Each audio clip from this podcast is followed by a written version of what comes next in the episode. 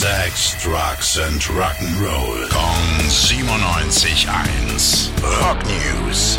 Oh ja, er hat sich wieder durch Sex, Drugs und Rock'n'Roll gewühlt und ist jetzt auch wieder da hier im Gong-Studio, um zu berichten. Schönen guten Morgen, Nico. Was gibt's denn Neues in der Rockwelt? Morgen, die Foo Fighters kommen ja bald ins Kino mit ihrem Film Studio 666 und Paul Stanley von Kiss hat mal wieder Rockstar-Privilegien, dürfte sich den Film jetzt schon mal bei der Vorpremiere anschauen. Mhm. Und dabei hat er dann ein bisschen aus dem Nähkästchen geplaudert. Zum Beispiel, dass er Dave Grohl ganz gut kennt. Aha. Und jetzt nicht von Konzerten oder so, sondern weil ihre Kinder zur gleichen Schule gegangen sind. Und außerdem hat Stanley gesagt, er wird ganz sicher irgendwann mal mit Dave Grohl zusammen Krach machen. Vielleicht kommt ja sogar Musik dabei raus. Das wäre ja mal was. Sag sofort Bescheid bitte, wenn es konkrete Pläne gibt. Ja, sowieso.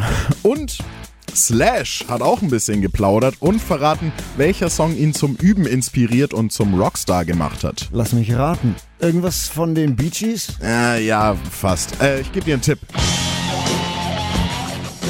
Aerosmith, Nobody's Fault aus dem Album Rocks von 1976, oder? ja, da kennt sich einer aus. Und äh, Slash meinte auch, es ist für ihn unfassbar, dass er mit Aerosmith auf Tour war.